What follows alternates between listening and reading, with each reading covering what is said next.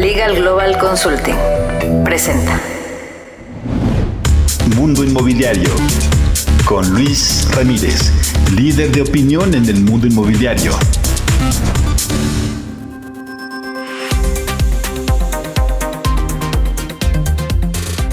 ¿Cómo le va? Muy buenas noches, soy Luis Ramírez, esto es Mundo Inmobiliario, lo invito a que nos acompañe la siguiente hora, tendremos toda la información del mundo inmobiliario, este es un programa hecho para usted que está en el mundo inmobiliario, en este gran sector, o para usted que quiere invertir, que quiere aprender, que tiene la necesidad de comprar algún inmueble, lo invito a que nos escuche aquí todos los jueves a través de El Heraldo Radio por frecuencia modulada, transmitimos desde la Ciudad de México para 23 estaciones por frecuencia modulada, insisto, en toda la República Mexicana y algunas ciudades de los Estados Estados Unidos. Puede encontrar el podcast siempre en diversas plataformas. Le cuento que si usted quiere invertir, pues sígame en redes sociales porque hay muy buenas oportunidades. Me encuentra en todos lados como Luis Ramírez Mundo Inmobiliario y le podemos dar una sesión para que usted obtenga pues esta, eh, estas inversiones. Esta noche, esta noche estaré conversando con Vianey Macías, eh, quien es analista de la División de Investigación de Mercados de Newark, que estaremos hablando acerca de cómo se ha eh, pues potenciado, se han duplicado y hasta triplicado los precios cerca del nuevo aeropuerto. En la nueva sección de este programa, Oportunidades Inmobiliarias, hablaremos de Tulum, una ciudad que justo tendrá el mismo efecto que las zonas alrededor del aeropuerto. Felipe Ángeles, esto ¿Por qué? Por el tren Maya y por supuesto por el aeropuerto de Tulum que ya se inaugura en 2023. Escuche usted. También estaremos estrenando sección con Elsa García, directora de expansión de Legal Global Consulting. Esta sección que se llama Charlando con Inmobiliarios, donde todas las semanas tendremos este acercamiento con los profesionales de la industria. Más adelante estaré conversando con Juan de Miguel, quien es Chief Sales Officer de Ion, Ion Financiera, una alternativa para las personas que requieren un crédito hipotecario, pero que no están dentro del mercado formal, vamos, que no son empleados. Eh, escuche usted esta interesante entrevista. Acompáñeme. Mundo Inmobiliario con Luis Ramírez. Editorial. Vamos a mi comentario editorial de esta noche de jueves y déjeme contarle acerca de Nuevo León. Nuevo León está trabajando de la mano de los empresarios del sector inmobiliario, los desarrolladores, y es que Samuel García, el gobernador, presentó el Plan Estatal de Desarrollo 2022-2027, donde se establecen las políticas mecanismos y programas. Por supuesto, no todo el desarrollo inmobiliario se centra en la capital, en la Ciudad de México, todas las ciudades, todos los gobiernos locales, vamos, en este caso los estatales, son responsables de difundir y de promover este desarrollo urbano y pues enhorabuena que Nuevo León, una ciudad que por cierto está creciendo de forma exponencial, eh, un estado y, ciudades dentro de Nuevo León como Monterrey, San Pedro y toda el área conurbada eh, están creciendo de manera exponencial. Eh, pues tengan este plan, este plan de desarrollo urbano. me parece que esto hace que sea mucho más eficaz el trabajo entre desarrolladores, mejor planeación urbana y pues eh, en una ciudad que tiene este crecimiento como eh, el que tienen las ciudades de Nuevo León o sobre todo, insisto, el área conurbada, eh, pues enhorabuena que, que, tengan este plan de desarrollo urbano que le permitirá a los desarrolladores saber, conocer los corredores y hacer inversiones inteligentes, pero no solo el desarrollador, sino también a quien va a adquirir una vivienda en esta ciudad que está volviéndose punta de lanza en el desarrollo industrial, económico de nuestro país. Y bueno, pues en consecuencia, el desarrollo inmobiliario tiene que ser igual eh, a tope. Por cierto, la absorción que ha registrado Nuevo León en los últimos meses y años es eh, superior a la mayoría de eh, las ventas que se dan en el resto de la República Mexicana, a pesar de que hay muy buena construcción, y no solo en vivienda, también en oficinas y no se diga también en el sector industrial. Así es de que hay que voltear a ver a Nuevo León, una de las ciudades más importantes del país, por su cercanía por los Estados Unidos, insisto, el sector industrial, logístico, de servicios y, eh, pues, desde luego, la vivienda. Hasta aquí mi comentario editorial. Mundo Inmobiliario con Luis Ramírez. La entrevista. Continuamos en Mundo Inmobiliario. Se encuentra con nosotros Vianey Macías, quien es analista de División de Investigación de Mercado de Newark. Mi querida Vianey, gracias, gracias por conversar con nosotros. La zona del nuevo aeropuerto, del Aeropuerto Internacional Felipe Ángeles, las zonas aledañas eh, que, por, eh, durante la construcción fueron incrementando de precio, eh, pero en porcentajes superiores al 100% y en algunas zonas incluso pues prácticamente triplicaron su valor y seguirá sucediendo esto en el futuro en estas zonas cercanas al aeropuerto Felipe Ángeles. Pero, ¿cuál es realmente el potencial de desarrollo, Vianey? Porque, bueno, son colonias y zonas que, que eran eh, pues zonas, digamos que rezagadas en cuanto a justo crecimiento urbano. Hola, ¿qué tal? Gracias por la invitación. Eh, sí, de hecho, como, como bien lo mencionas, ha sido más del 100% eh, el incremento de los precios de terreno en las, zonas, en las zonas aledañas, pero la parte de la infraestructura, la parte que conlleva todo este crecimiento que trae detrás el, aeropuerto Felipe Ángeles, la verdad es que eh, pues sí, va a permear, ¿no? Eh, alrededor de, toda esta zona, que el, pues sí, eh, por decirlo así, los elementos que ya constituían esta parte de Zumpango, de Tecámac, con vivienda abandonada, con zonas eh, pues bastante rezagadas, vaya a tener un impulso, ¿no? Un impulso importante, un impulso considerable, sobre todo en esta cuestión de seguridad, en cuestión de servicios, etcétera. Pero se cree más bien, y, digo, si hay un montón de vivienda abandonada en toda esta zona de Zumpango, porque obviamente está muy lejos de la ciudad, el aeropuerto pues no hace que la ciudad esté cerca otra vez de esta zona, simplemente pues hay un nuevo aeropuerto que traerá, pues, pero gente de paso, ¿no? Vamos, eh, algunos se instalarán por ahí, sí, sin duda los que trabajan cerca del aeropuerto, eh, pero los turistas, digamos, la, gente que se traslada al aeropuerto realmente no va a enriquecer esa zona. Pero hay una zona eh, aledaña, por supuesto, que ya estos municipios como Ecatepec, como Tepoztlán, pues ya tenían este, esta inclinación, digamos, industrial. ¿Será que se fortalezca la parte industrial más que la residencial? ¿Lo ves así? Sí, claro, digo, de hecho, eh, principalmente, ¿no? A lo que estoy enfocada es, a trabajar en la, en la, parte industrial y considero que esto va a generar un nuevo polo de desarrollo, ¿no? Como bien lo mencionas, la parte de Tepozotlán, que es una, una zona, ¿no? En la que está incluido el CTT, Tultitlán, Tepozotlán y, y Cuautitlán, ya es un área bien consolidada, ¿no? En la parte industrial. Sin embargo, con toda la nueva infraestructura, eh, aparentemente se van a generar o están volteando a ver los desarrolladores nuevas zonas para consolidación de nuevos parques industriales. Eh, hay que invertir en esta zona porque obviamente los parques industriales sí que traerán gente a vivir cerca eh, y entonces lo industrial beneficiará a lo residencial y es que Parte de la infraestructura que se destaca alrededor de la obra del aeropuerto, pues está la prolongación del tren suburbano, 23 kilómetros, está eh, pues estos pasos, eh, estos pasos vehiculares, ampliación de carreteras y se va a dar esta regionalización. Cuéntanos un poco de la zona de Pachuca, Ecatepec, eh, la, zona, la zona del, Peñón, que, pues es donde se encuentra el, aeropuerto que hoy conocemos, ¿no? el aeropuerto Benito Juárez.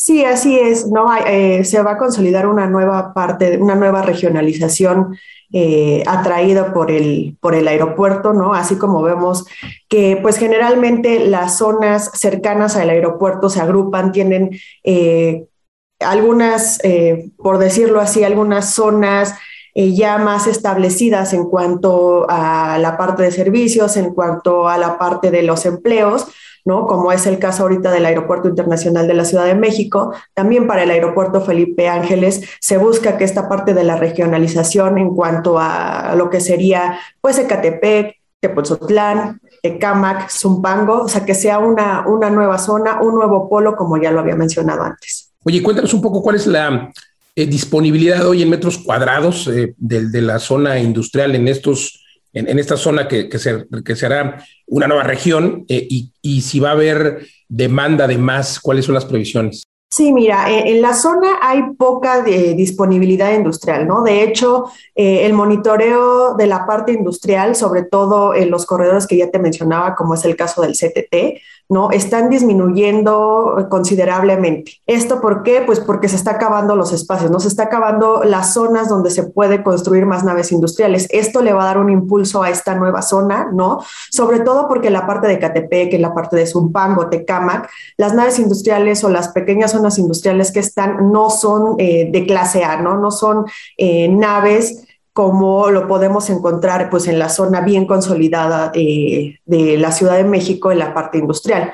Entonces esto es una excelente oportunidad para poder implementar naves de una eh, buena calidad en la zona. Oye, pero eso va a ser un detonante además para la creación de empleos en esa zona, ¿no? Ecatepec, Zumpango, eh, Tecámac, que, insisto, estaba como que eh, olvidada y hoy tienen esta oportunidad entonces de crear nuevas naves industriales, pero las que hay, cuéntanos más o menos qué productos son eh, a qué, o qué ramos industriales.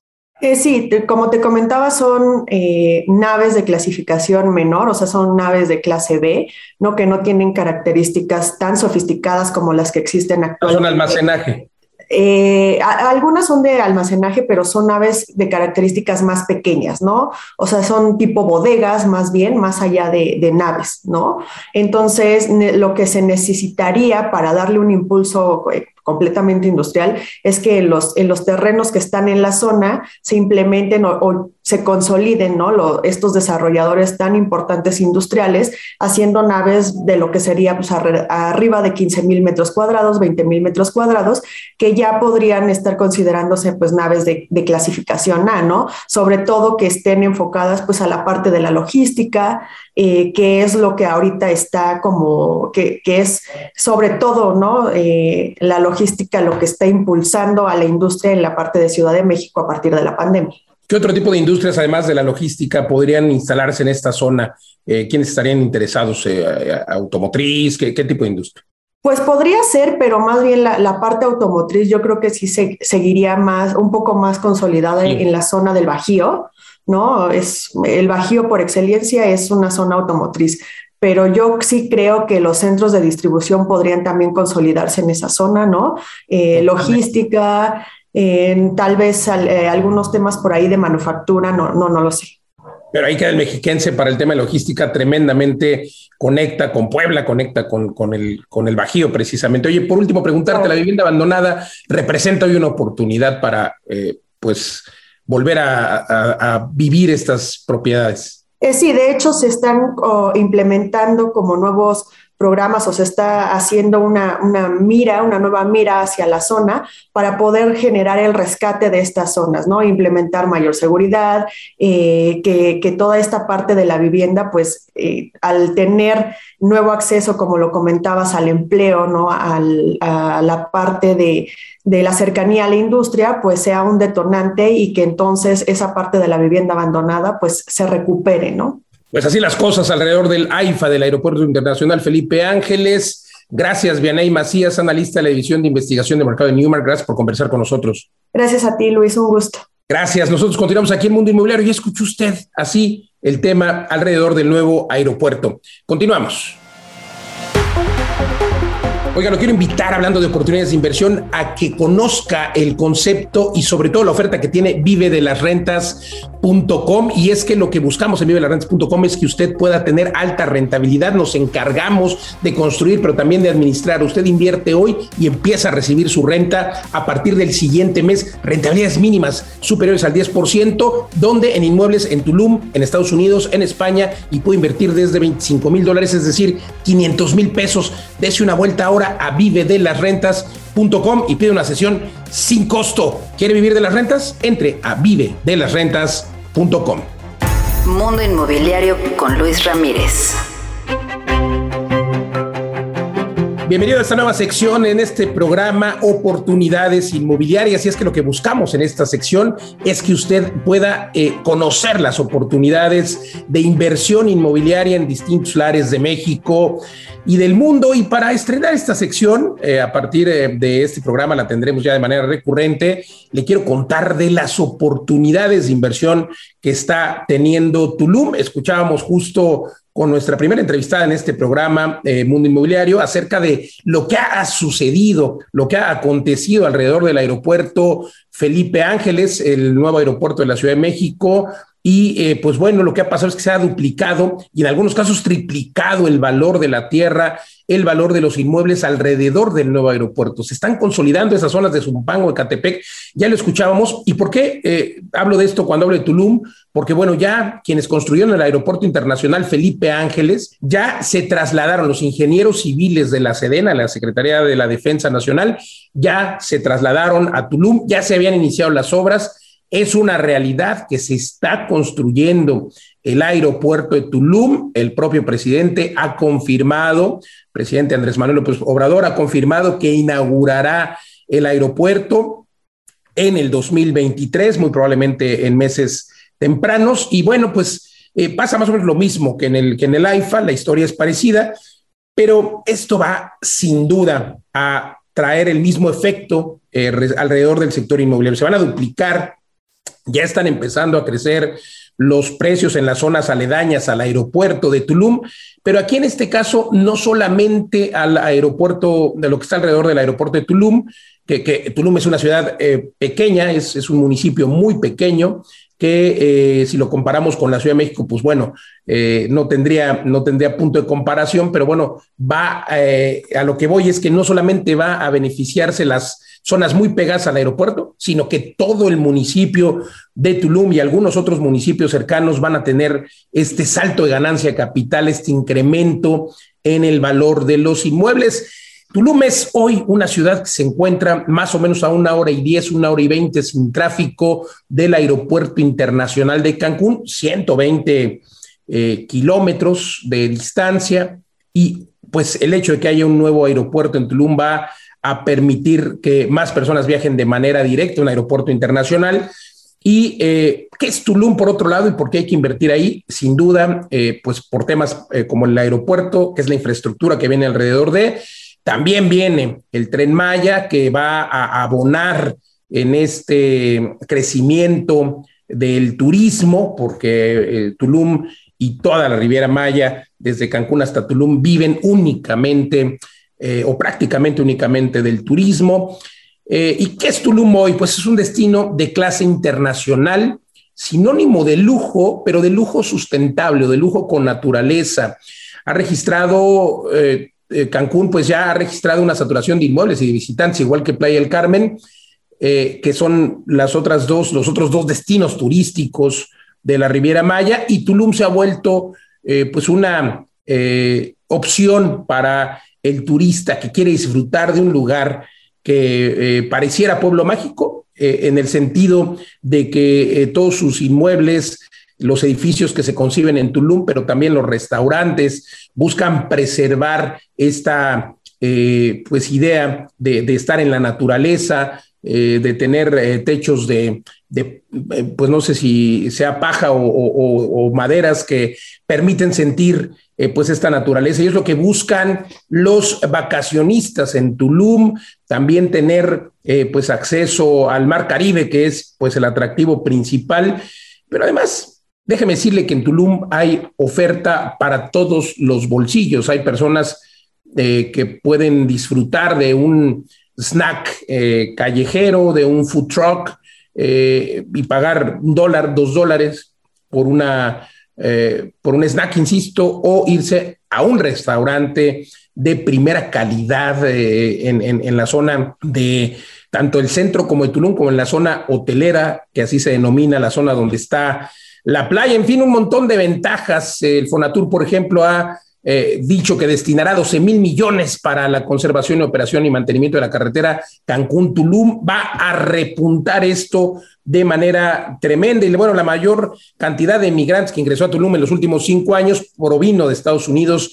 Eh, migrantes porque se están instalando personas a vivir en Tulum, gente que vive bien en Estados Unidos, de Argentina, de eh, otros lares que vienen a vivir a esta zona increíble de México. Así es de que de mí se acuerda, hay que invertir en Tulum. Y ahora dentro de esta nueva sección lo quiero dejar lo quiero dejar con eh, expertos en oportunidades inmobiliarias que también darán una opinión sobre dónde, sobre dónde invertir. En, en este caso, hoy le presento a Mariana Padilla. Adelante, Mariana. En la oportunidad de la semana yo les quiero hablar de una ciudad que además de que me encanta, en este momento tiene todas las características, como dirían los que trabajan en la bolsa de, de, valores, los fundamentals para hacer una inversión inmobiliaria que tenga éxito en el corto, mediano y largo plazo, que esta es una característica especial de esta ciudad que no todas las ciudades lo tienen y se llama San Antonio.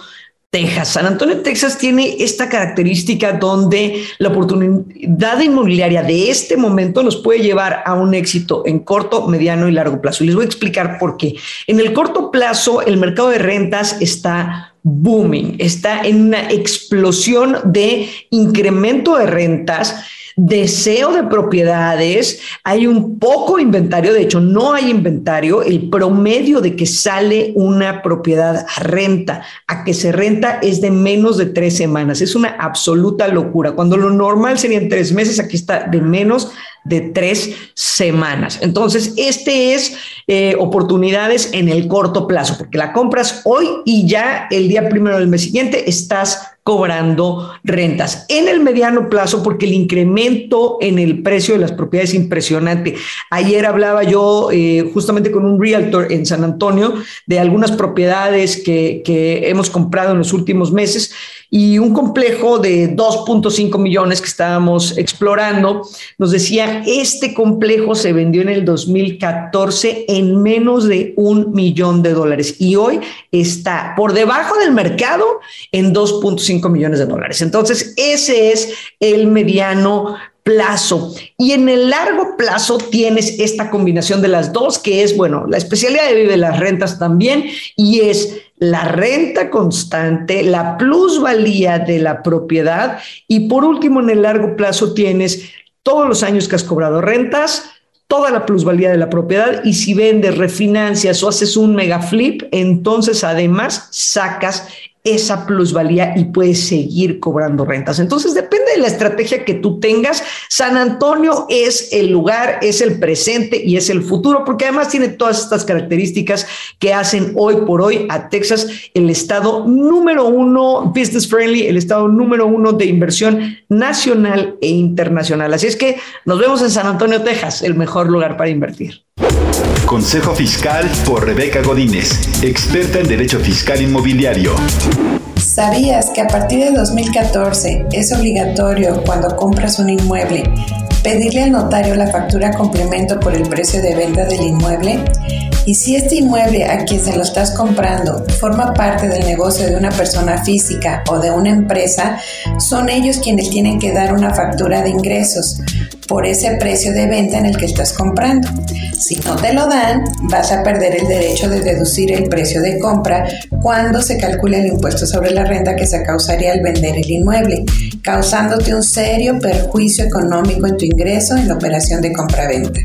Contacta a Rebeca Godínez en rebeca.godínez.lgc.com.mx. Y bueno, ya escuchó usted la cápsula de la maestra Rebeca Godínez, socia directora de Legal Global Consulting. En Legal Global Consulting somos una firma especializada justamente en temas fiscales. Le podemos ayudar a calcular el impuesto sin costo. Tenemos oficinas en toda la República Mexicana, en 20 ciudades. Y también usted, si está rentando su casa, tiene que conocer la protección jurídica de arrendamiento. Es una protección en la que investigamos al inquilino, al fiador, hacemos un contrato perfecto, acudimos a la firma que también hoy puede ser electrónica y usted es quien cobra, por supuesto, su renta de manera mensual, pero para el evento de que el inquilino deje pagar, nuestros abogados intervienen y en tiempo récord, el 97% de los casos antes de 30 días, el inquilino paga o se va y de esta forma usted asegura su patrimonio. Le invito a que conozca justamente nuestra página web en www.legalglobalconsulting.com y sobre todo que conozca nuestra protección jurídica. Si usted es inmobiliaria, tenemos grandes también alianzas y sobre todo privilegios para sus clientes. Entre usted ahora a www.lgc.com.mx. Vamos a ir a un corte comercial, estamos de regreso en tres minutos, no le cambie. Recuerde entrar siempre y mantenerse informado en mis páginas de redes sociales. Me encuentra en todos lados como Luis Ramírez, Mundo Inmobiliario. Vamos al corte, estamos de vuelta en dos minutos.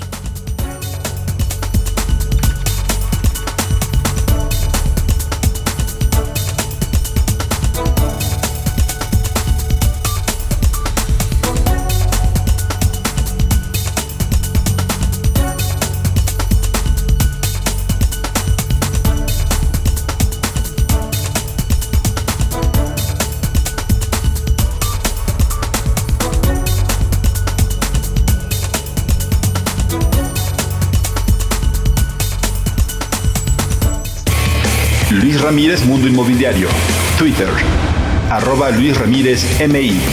Instagram, arroba Luis Ramírez 9996. Y en www.mundoinmobiliario.tv. Oiga, lo quiero invitar a que escuche esta nueva sección que estrenamos en este programa hoy y que llegó eh, para quedarse, porque es importante entender cómo está el termómetro de los profesionales inmobiliarios, de los agentes inmobiliarios. Este programa, por supuesto, tiene como público meta inversionistas, personas que quieren comprar una propiedad, eh, gente del público en general, pero también a los profesionales inmobiliarios. Y por eso me da mucho gusto presentar en esta nueva sección a Elsa García, directora de expansión de Legal Global Consulting, quien llevará esta sección y quien estará siempre charlando con profesionales inmobiliarios, y es que así se llama la sección, charlando con inmobiliarios. Elsa García, enhorabuena, bienvenida. Mundo Inmobiliario con Luis Ramírez. La firma electrónica, sin duda después de COVID, para el sector inmobiliario ha representado uno de los cambios más importantes. Esto nos obligó a hacerlo la pandemia, desde luego al poder trabajar y necesitar hacerlo desde casa y no parar la demanda que después de COVID teníamos de manera muy específica en cuestión de inmuebles de arrendamiento. La firma electrónica tenía cierta resistencia para el mundo inmobiliario, ya que si algo siempre ha caracterizado a los profesionales inmobiliarios, a todos aquellos asesores que comercializan propiedades sobre todo en arrendamiento, es extremar el cuidado y estar totalmente seguros de que aquello que le pueden recomendar a un cliente como procedimiento va a ser algo totalmente confiable. Cuando hablábamos de la firma electrónica, era para todos los asesores inmobiliarios difícil de aceptar y de entender porque no lo conocíamos, no conocíamos el fundamento legal. Si bien eh, la resistencia siempre al cambio, hablando concretamente de tecnología, ha resultado complicado para ciertos sectores de quienes participan en la comercialización de bienes inmuebles, muebles. La pandemia creo que algo que nos ha dejado de manera importante en una herencia totalmente productiva y capitalizable ha sido el uso de la firma electrónica. Fíjense que nosotros ya la utilizábamos desde hace mucho tiempo. la regulación y aceptación formal, pero no tanto una aceptación, sino que tuviera un fundamento legal, es desde el año 2016 en nuestro país. De hecho, cualquiera de nosotros, ustedes y yo, hemos utilizado una firma electrónica a veces sin darnos cuenta. Dentro de la vida diaria, concretamente ha sido básicamente cuando firmamos en algún establecimiento a través de nuestra tarjeta de crédito débito y no tienen ahí como tal una terminal. Entonces nos piden que firmemos con la yema de nuestro dedo en alguna tableta o en algún dispositivo touch, como incluso puede ser un celular. Sin darnos cuenta, ya utilizábamos una firma electrónica. En hablando de las instituciones de gobierno, aquella que por excelencia y la única que en este momento cuenta con una firma electrónica es el SAT. Entonces todos los que estamos dados de alta, que cumplimos con nuestras obligaciones, tenemos ya una firma electrónica desde hace algunos años.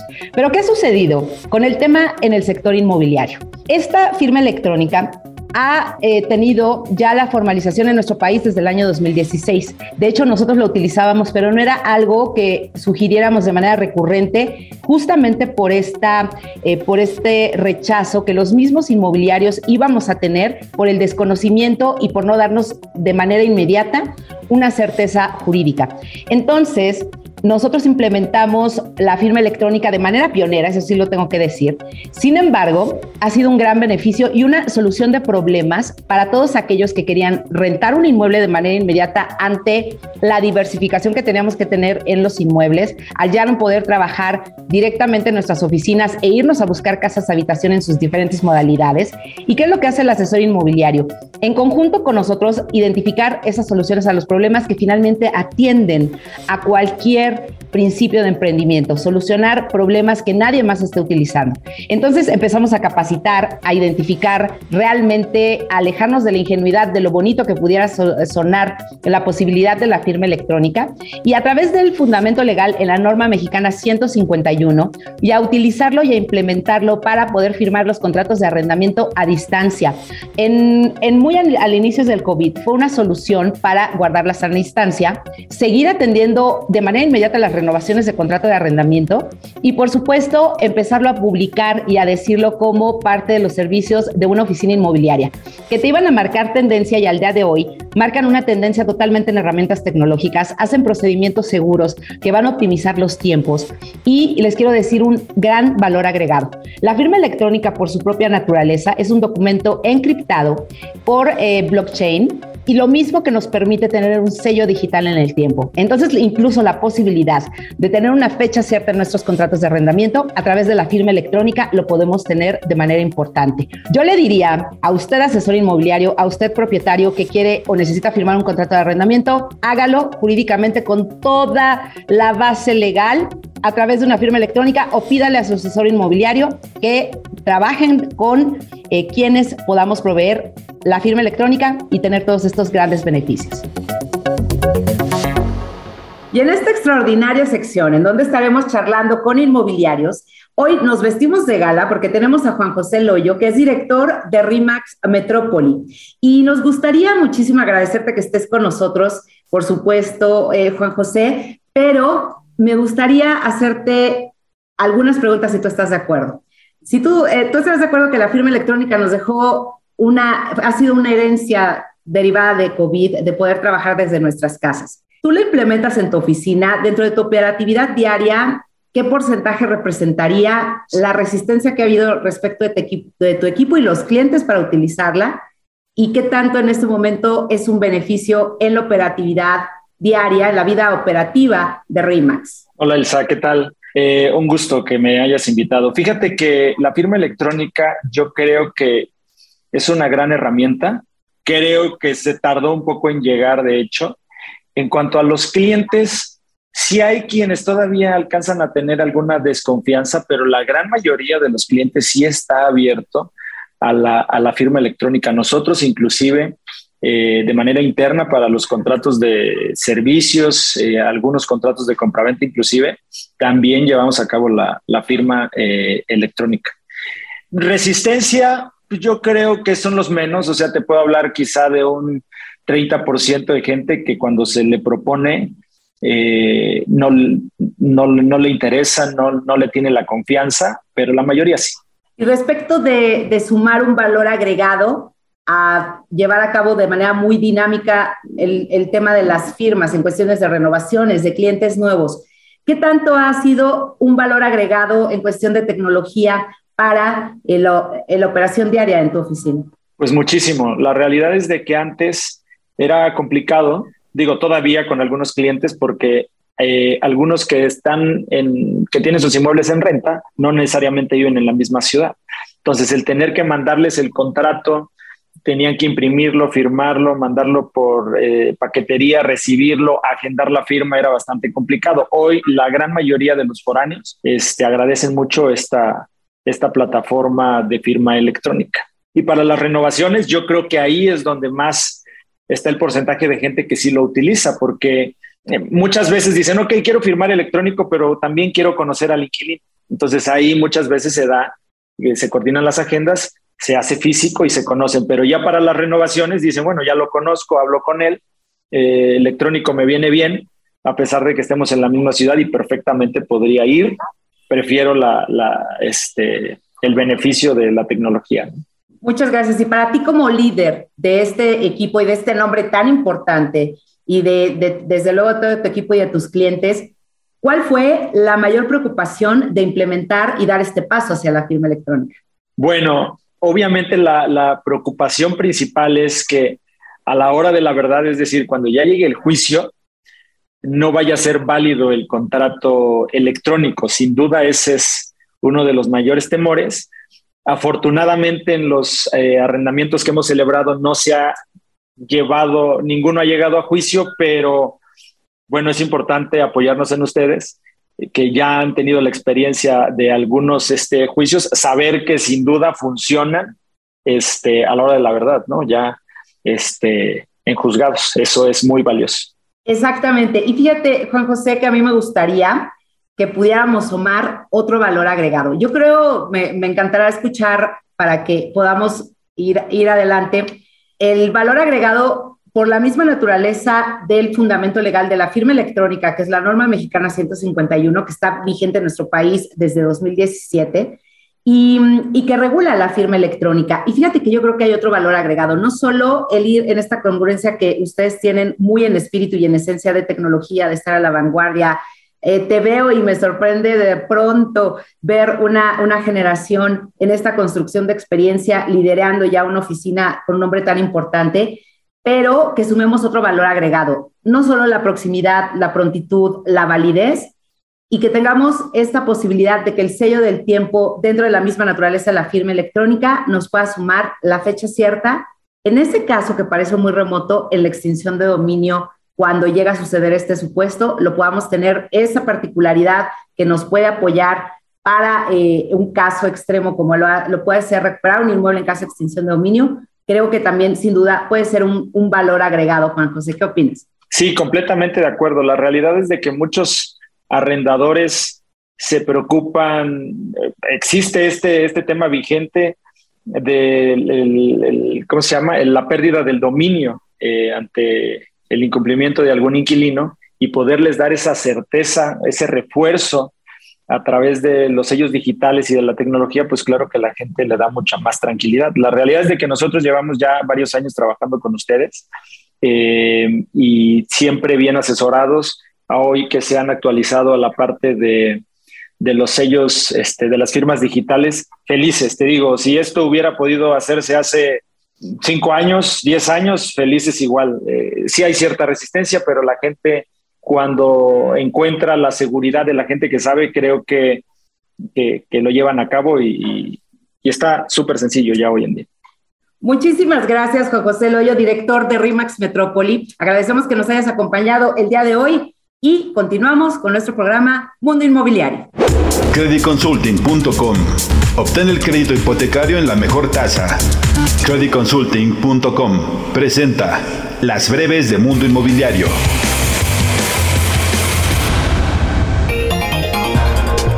Próximamente se lanzará por parte de la Canadevi del Valle de México la campaña Momento Ideal, que es una alianza entre los desarrolladores de vivienda, la Asociación de Bancos de México, el FOBISTE, así como los gobiernos de la Ciudad de México y del Estado de México. Esto con el objetivo de dar certidumbre a la adquisición de vivienda con buena ubicación.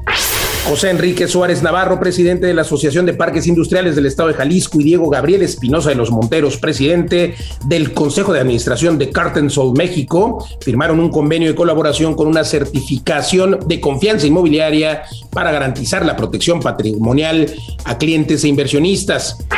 La jefa de gobierno de la Ciudad de México, Claudia Sheinbaum, informó que uno de los principales objetivos de su gestión es la realización de mil acciones de vivienda e incluso se rescatarán cuatro zonas que fueron abandonadas en la capital como la ciudad perdida de Tacubaya, Atlampa, Campamento La Montada en Iztapalapa y el centro histórico de la Ciudad de México.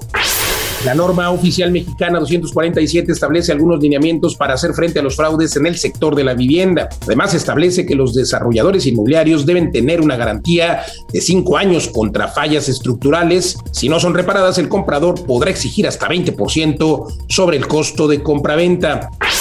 La Sedatu firmó un convenio de colaboración con los miembros del Consejo de Conorevi con el objetivo de impulsar la autoproducción de vivienda, así como fortalecer la plataforma Decide y Construye, robustecer los indicadores del Sistema Nacional de Información e Indicadores de Vivienda, además del aprovechamiento del conocimiento de los actores locales para lograr seguridad y reducción en los costos de los procesos.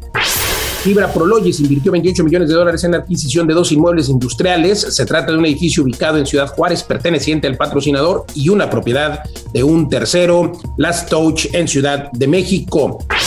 En la nota curiosa le cuento que Jennifer López y Ben Affleck compraron una propiedad por 50 millones de dólares en la zona de Bel Air. La mansión tiene más de 1.800 metros cuadrados y cuenta con 10 habitaciones, 17 baños, además con piscina, cine, spa y cuatro cocinas. ¿Qué opina usted? ¿Le queda chica la casa? Déjeme sus comentarios. En todas las redes sociales me encuentra como Luis Ramírez, Mundo Inmobiliario. Continuamos. Creditconsulting.com. Obtén el crédito hipotecario con la mejor tasa. Creditconsulting.com presentó. Platicando con Continuamos en Mundo Inmobiliario. Se encuentra con nosotros Juan de Miguel, quien es Chief Sales Officer en Guión Guión Financiera, una empresa eh, pues que ha revolucionado la forma en la que se otorgan los créditos hipotecarios. Y es que no es como tal un banco, es una SOFOM que por supuesto es una institución financiera regulada por la Comisión Nacional Bancaria de Valores, pero que es una alternativa eh, para personas que necesitan adquirir un crédito hipotecario. Cuéntanos cuáles son eh, pues las necesidades que cubre Ion Financiera, que cubre Ion Financiera al mercado, querido Juan. No, Luis, sí, claro. Mira, Ion nace con un propósito y es ser complementario a los bancos. Nosotros lo que buscamos es ampliar esa oferta bancaria, buscar los clientes que el banco por alguna otra razón no les otorgan el crédito. Nosotros buscamos el cómo sí. Nos especializamos principalmente en perfiles donde la la demostración de la capacidad de, pago no es tan tradicional, o sea, perfiles que puedan ser informales o semiformales, ahí es donde somos muy, muy competitivos. ¿no? O sea,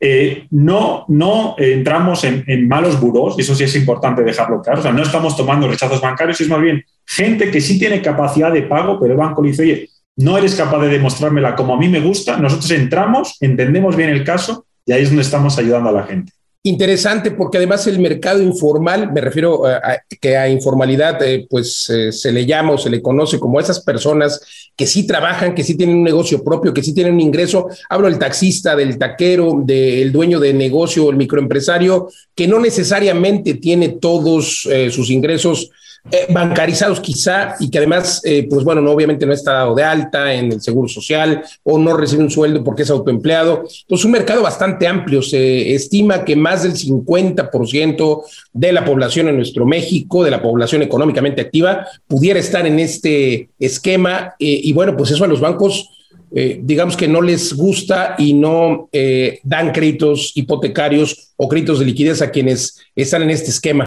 Correcto, correcto. Y al final te sorprendería, porque incluso gente que está asalariada con nómina, con que tenga otro ingreso adicional, o a lo mejor tiene un departamento, lo tiene rentado o tiene un comercio adicional, ya es, ese flujo extra del banco no se lo suele tener en cuenta. Nosotros sí, sumando los dos ingresos, al final pues tiene el monto que necesita para adquirir la vivienda que está buscando. ¿no? Entonces, el porcentaje sí es muy grande, sí es un mercado muy, muy grande que no está tan bien atendido y ahí nosotros es donde, donde estamos encontrando pues muy buen mercado ¿no? y, mucha capacidad de ayudar a esta gente. Sí, porque es gente que quiere comprar una casa que puede además pagarla, eso me parece eh, lo importante, así es de que ya escuchó usted, hay que llamar a Ion eh, Financiera. ¿Cuáles son los requisitos que piden ustedes para eh, otorgar un crédito de liquidez o un crédito hipotecario? Mira, ahí, ahí es, una muy buena pregunta. Primero, si me permites un poco explicar la diferencia entre los créditos. El crédito hipotecario o el crédito de adquisición hipotecaria es aquel que tiene como fin adquirir una vivienda o adquirir un local comercial o adquirir un terreno. O sea, yo necesito adquirir algo y necesito que me lo financien. El crédito de liquidez es un crédito de liquidez con garantía hipotecaria. Es, yo ya tengo el activo, pero necesito dinero. Entonces dejo ese activo en garantía y obtengo el dinero. Y esos dos créditos son los créditos que manejamos y los dos son créditos que, que la verdad es que tenemos una muy buena aceptación. A nivel de requerimientos, lo que necesitamos es alguien que no tenga mal buró, ¿no? O sea, puede ser gente con muy poca experiencia en buró o gente con buena experiencia en buró, ¿no? Si gente con, con buros malos no va a entrar. En el caso de, liquidez, obviamente necesitamos que exista un activo. No tiene por qué ser propiedad de nuestro cliente. Puede tener una figura de garante, a lo mejor un familiar o un amigo que le oye, pues yo te dejo dejar mi bien en, garantía. ¿no? En el caso de adquisición, pues obviamente tener identificado ya el activo que desea adquirir el cliente. Y aparte de eso, pues la verdad es que todo además es entrar todo tipo de perfiles, como decíamos. O sea, en temas de edad tenemos un rango súper amplio de edad. Podemos desde 18 años hasta 70 años podemos otorgar créditos. Ahí obviamente pues los limitantes son legales y de seguros entonces, totalmente apertura. A nivel geográfico, atendemos todo el país, algo que nos, nos permitió pues, la pandemia, dentro de todo lo malo, pues algo bueno es, pues ya la gente está acostumbrada a sacar créditos de forma relativamente remota, entonces nosotros damos una atención, pues como estamos hablando tú y yo ahora, hacemos toda la asesoría, el crédito al final siempre va a ir a un notario, siempre hay la seguridad de que es un crédito que pasa con notario y cumple exactamente todo lo que tiene que cumplir. Tú bien has dicho, pues somos entidad regulada, ¿no? pero ahora atendemos a todo el país y eso pues es una, es una, muy gran, una gran ventaja. Y a nivel de, niveles, pues de, montos, pues tenemos un abanico enorme. O sea, los créditos más pequeños que hacemos, pues son a partir de 100 mil pesos y damos créditos hasta 30 millones. Y tenemos en ambos rangos. Porque tú lo has dicho, ¿no? Tenemos clientes que son empresarios. O sea, no estamos hablando, no pensemos solo que es aquel que, pues, que cobran efectivo y que le pagan diario o semanal. No, no, hay para todo. O sea, desde 100.000, que tenemos muchos, hasta 30 millones. Entonces, realmente casi cualquier perfil es candidato a, que le podamos ayudar.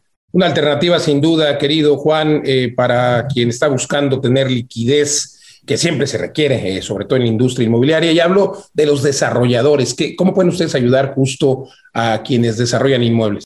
Mira, en el caso de inmueble, ahí tenemos además un área especializada en créditos para desarrolladores. ION tiene dos grandes negocios. Uno es el que yo llevo, que es el que hemos hablado de créditos de, adquisición y liquidez.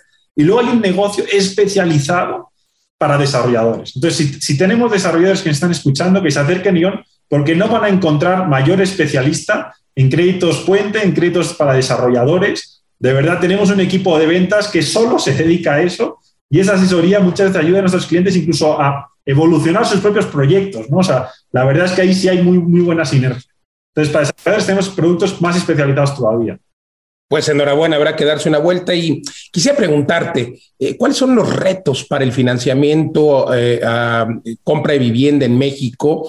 Y te hablo no solamente de la banca, porque hemos hablado de la banca y ustedes son una alternativa para aquellos que están en este mercado informal, pero también eh, sucede con instituciones como el Infonavit, como el Fobiste, también han acotado esos créditos solamente a derechohabientes, que evidentemente para ser derechohabiente tienes que tener un empleo. Entonces, pero insisto, partiendo de la premisa que mencionaba respecto de que se estima que más de la mitad de la población económicamente activa no tiene seguro social y en consecuencia no, porque es autoempleado, ¿cuáles son los retos? Porque pues hay millones de personas que quieren, que necesitan comprar un inmueble, pero no acceden a los créditos.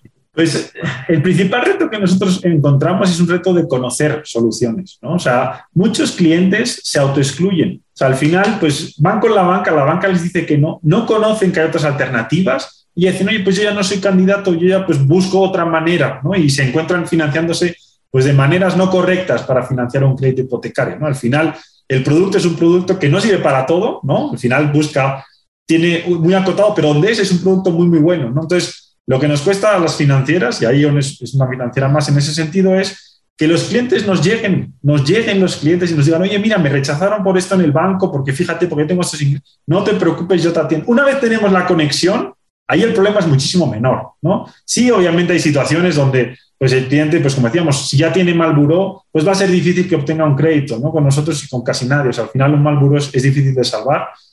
Pero fuera de eso, te diría que, que, no hay realmente más retos, ¿no? O sea, a veces hay, hay, temas jurídicos con las propiedades y ahí pues ayudamos al cliente, pues oye, la que quería adquirir pues tiene un tema que no es salvable, pues buscamos otra propiedad y al final le damos solución, ¿no? Al final, jurídicamente, pues la propiedad no se puede registrar, pues no se puede hacer nada, pero al final le encontramos solución al cliente, que es lo importante. Totalmente, me encantó lo que mencionaste. El principal problema es que se autoexcluyen. Así es de que si usted no está viendo, escuchando, no se autoexcluya y acérquese a profesionales como Ion Financiera. Gracias, Juan de Miguel, Chief Sales Officer de Ion Financiera. Gracias por conversar con nosotros. Muchas gracias, Luis, por el tiempo que me has dado. Al contrario, nosotros continuamos aquí en Mundo Inmobiliario. Oiga, lo quiero invitar, hablando de oportunidades de inversión, a que conozca el concepto y sobre todo la oferta que tiene Vive de las Rentas y es que lo que buscamos en vivelarrentas.com es que usted pueda tener alta rentabilidad. Nos encargamos de construir, pero también de administrar. Usted invierte hoy y empieza a recibir su renta a partir del siguiente mes. Rentabilidades mínimas superiores al 10%, donde en inmuebles en Tulum, en Estados Unidos, en España, y puede invertir desde 25 mil dólares, es decir, 500 mil pesos. Dese una vuelta ahora a Vive de las Rentas y pide una sesión sin costo. ¿Quiere vivir de las rentas? Entre a vivedelasrentas.com.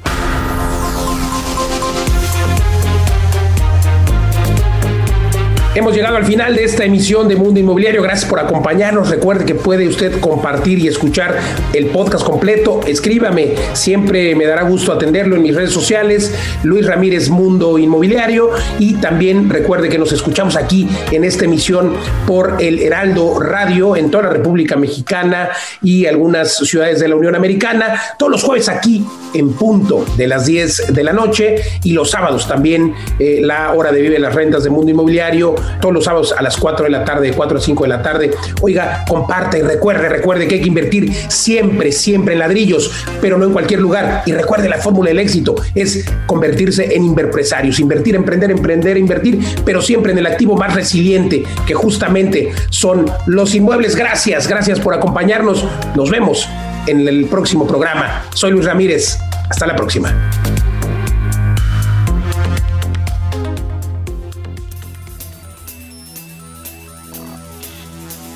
Legal Global Consulting presentó Mundo Inmobiliario con Luis Ramírez, líder de opinión en el mundo inmobiliario.